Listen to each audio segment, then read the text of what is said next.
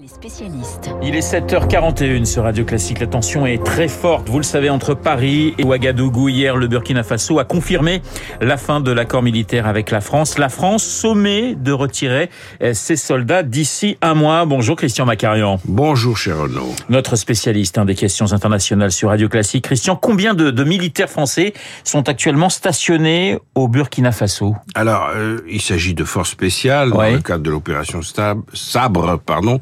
Euh, on, on évalue à environ 400 hommes ces effectifs. Mais il faut globaliser le problème. Et évidemment, on peut pas détacher le Burkina Faso de tout ce qui s'est passé au Mali et qui risque de se passer ailleurs. Globalement, la France a réduit sa présence en Afrique. Au début des années 90, on avait 8000 hommes. Ouais. Aujourd'hui, c'est 1600. C'est vous dire si la France a réduit la voilure. Et néanmoins, pour certains régimes, euh, puisqu'il y a eu un coup d'État euh, au mois de septembre dernier en euh, Burkina Faso. Burkina Faso, On va y revenir, pour ouais. certains régimes des juntes militaires notamment, les Français sont devenus une cible. Quelle était la, la mission des, des soldats français au Burkina Faso? C'est toujours la lutte contre le djihadisme? Alors, c'est la lutte contre le djihadisme, mais c'est aussi la stabilisation Ouais. d'un pays, d'un État, afin qu'il ne soit pas bousculé, qu'il n'y ait pas euh, des destructions d'État, des morcellements. Donc euh, la France œuvre à une sorte de solidification. Mais on a l'impression qu'elle écope euh, face à une véritable euh, marée qui euh, est très difficile à contenir, euh, parce que la France défend parfois des États, mais elle passe pour les opposants, pour défendre les régimes. Et entre les États et les régimes, c'est pas du tout la même chose. Alors justement, celui qui dirige le Burkina Faso aujourd'hui s'appelle Ibrahim Traoré, le capitaine Ibrahim Traoré. Capitaine de, de, de son grade, oui. Pourquoi ne veut-il plus de soldats français sur son sol? Mais parce que cette problématique est la même euh, qu'au Mali, euh, les Français, à la fois, ont été associés au régime précédent, Oui. au régime au pluriel avec un X, pour le haut, euh, au régime précédent, et puis aussi les Français euh, ne se sont pas rendus compte que leur présence qui consistait à lutter contre le djihadisme, vous l'avez rappelé tout à l'heure, c'est le deuxième objectif de leur présence après la stabilisation des États, que lutter contre les djihadismes, euh, ça n'est plus exactement la problématique aujourd'hui, puisque la euh, rébellion, euh, la chienlit même, qui s'est emparée de certains pays africains, s'est installée au cœur des villes. Donc c'est le système politique lui-même qui est visé, et non plus seulement euh, des djihadistes euh, enfermés dans une région et combattus par l'armée française. Donc il y a une, une énorme différence de taille et de dimension, mais aussi de, de géographie. Mais Christian, le Burkina Faso est- prêt à recourir à la fameuse euh, milice Wagner comme, comme au Mali? Alors là, c'est comme partout ailleurs. Wagner vient et propose des solutions à des gens qui déjà sont acquéreurs du matériel militaire russe depuis des années. Ouais. Hein. Depuis une dizaine d'années, si- si on trace une courbe, plus de la moitié des armements de la zone sahélienne ont été achetés à la Russie. Parce que c'est moins cher, parce que c'est très fiable comme matériel, et parce que ça correspond aux besoins des djihadistes euh, ultra rapides euh, qui font des raids.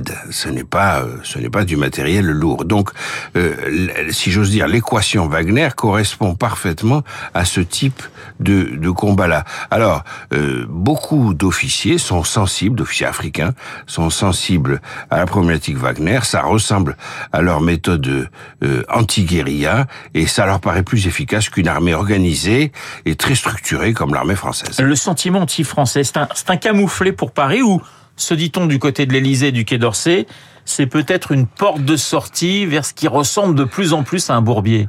Alors, euh, c'est entre les deux, mais Ouais. c'est pas encore considéré comme une porte de sortie, puisque la France se fait proprement éconduire, ce qui est évidemment extrêmement désagréable et même très injuste, parce que les Français ont laissé plus de 50 victimes sur le sol africain dans le cadre de l'opération euh, Barkhane et Serval. Donc ça fait- 53 soldats français. voilà, Ouais. euh, ça fait beaucoup de, de pertes pour une cause qui euh, a été gagnée pour ce qui est du combat contre le terrorisme, mais qui n'a pas été gagnée contre le djihadisme exactement, au Mali, je parle du Mali là, hein, mais qui n'a pas été gagné pour ce qui est de la stabilisation de cette région et des gouvernements. Au contraire, on assiste à des coups d'État euh, militaires partout, au Mali comme au Burkina, peut-être ailleurs, et la présence française telle qu'elle est structurée, notamment au Mali, pardon, au Tchad et au Niger, surtout au Niger où la France compte 1000 hommes, cette présence n'est plus du tout euh, opérationnel par rapport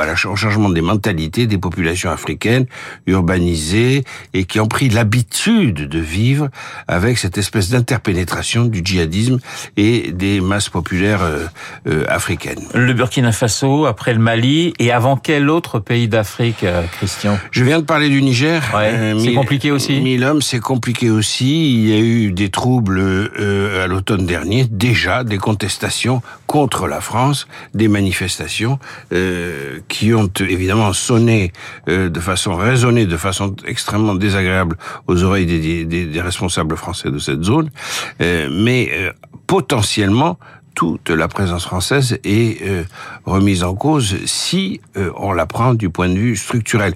Alors la France a réfléchi à tout ça pour répondre à votre question précédente. La France n'a absolument pas envie de se faire conduire de cette façon-là.